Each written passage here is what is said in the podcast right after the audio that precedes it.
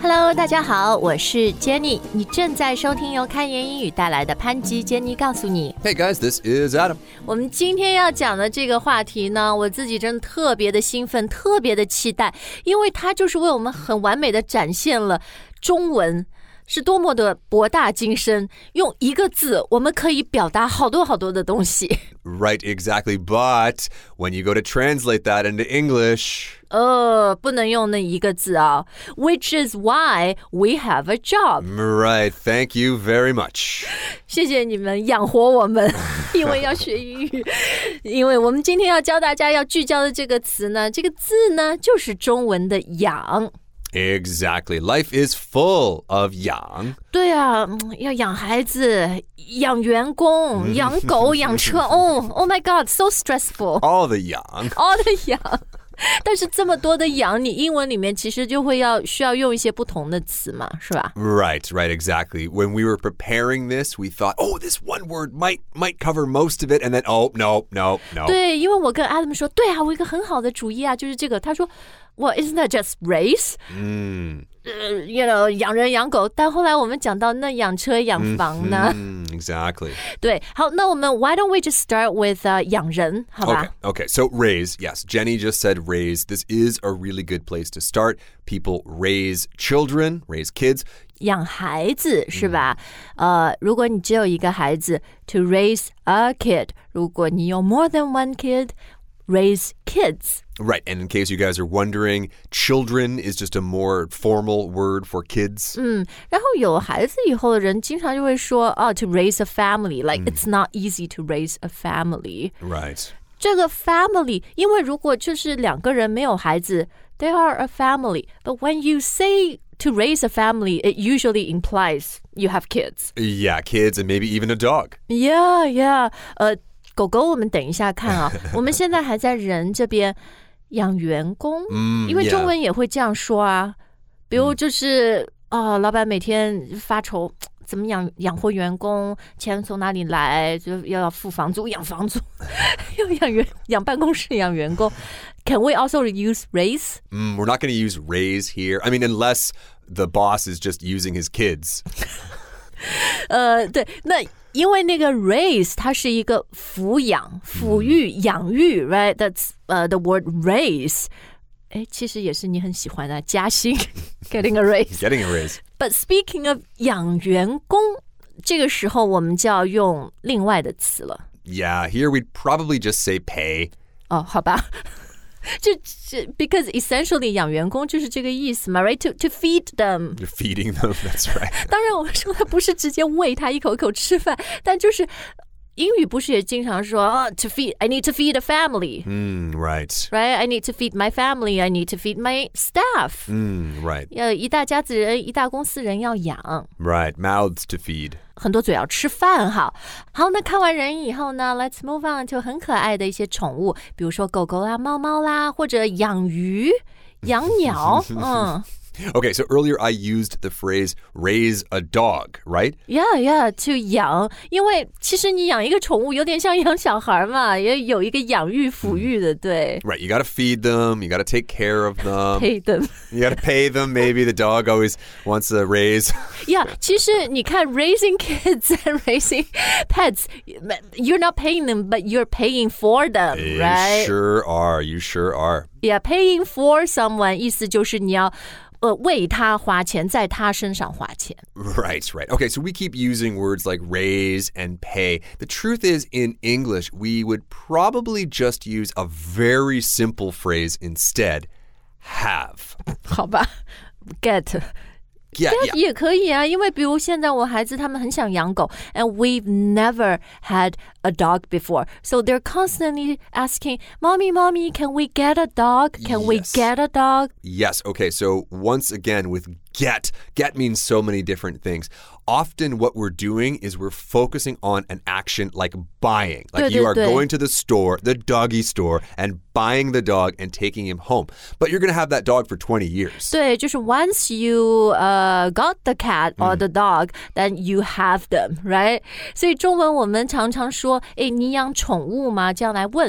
In English, the most natural way to ask is just, Do you have a pet? yeah, do you have a cat? Do you have have a dog? Exactly. And if you're asking about the past, like in your childhood, we would probably just say, Did you ever have a pet?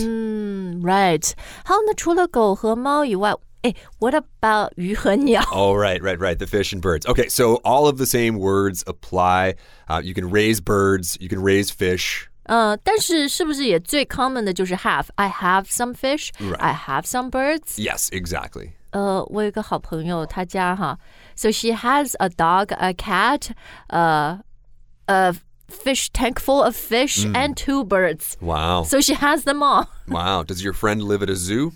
Uh, no，但是他也很喜欢养花，which is 对养花怎么说呢？ Okay, so here we will not use the word raise. 嗯，这个时候你们会用 Probably grow. grow or just have, Have, right? yeah, I have have. or 比如 my mother-in-law，我婆婆她非常喜欢养花，然后。她经常说：“Oh, I love taking care of my flowers. I Mm. love taking care of my garden, Right, right. Or even planting planting, or she loves gardening. or gardening. Yeah. So one thing about gardening is that that is an outdoor activity. Of course, a lot of people have flowers and plants inside as well. 啊、o k OK，好，那看完了养宠物、养花以后呢，我们接下来要看看养一些成本非常高的东西。 Mm, wait, we already talked about kids. yes，呃，这两样也不输孩子，可能 All right, here we are talking about cars, cars and property, homes, apartments. 养车、养房啊。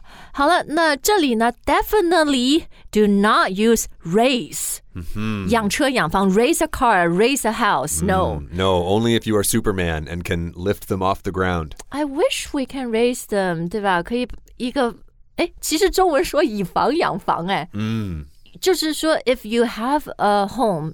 Especially if you already own it，、 Right. 你不需要 pay mortgage，不需要还房贷，and then you can use that to、uh, buy another home 什么的。 Right, leverage. Yeah, yeah, yeah. Or、uh, 你收租金，and this pays the mortgage for your second home 之类的。 Yes, exactly. Okay, so that is possibly a good uh, financial strategy. We would still not use the word raise. 哦、o k 那我们要用什么动词呢？ Well, how about we go back to our old favorite, have? 比如说养车养房非常贵， Yeah, it's, it's expensive to have a car. Oh, then often we say it's very expensive to own a car or own a house. 但问题是，有这个你还不 own 它，你是银行 own 他们，Uh, yeah, you, you own 5% of it or something. 所以这个时候可能我们经常会用的一个动词是 We can use maintain. 对，因为 maintain 的意思就是呃维护啊，like keep it basically。 Exactly. You're keeping it nice, you're keeping it in good shape. 对，然后这个 maintain，比如说 it's very expensive to maintain a house，养房子很贵，然后这个是包括了什么？呃，要付银行按揭，付 mortgage，、然后又有什么税 tax，又有各种呃房子的维修啊、保养成本，it includes all of that。 Yes, absolutely. 哦、s o actually we can call those 维修成本是吧？保养维护成本。 Maintenance costs. OK，所以就把 maintain 变成了一个呃名词形容词 maintenance 啊。好，所以我觉得，哎，比如没车没房的时候，就特别向往哇，我自己有个车，有个房。And for most of us, we need to get 银行按揭嘛，we need to get a bank loan. And once you really do get that loan and you're driving your car, you're living in your home，啊，你发现他们保养成本特别高。 hmm those maintenance costs.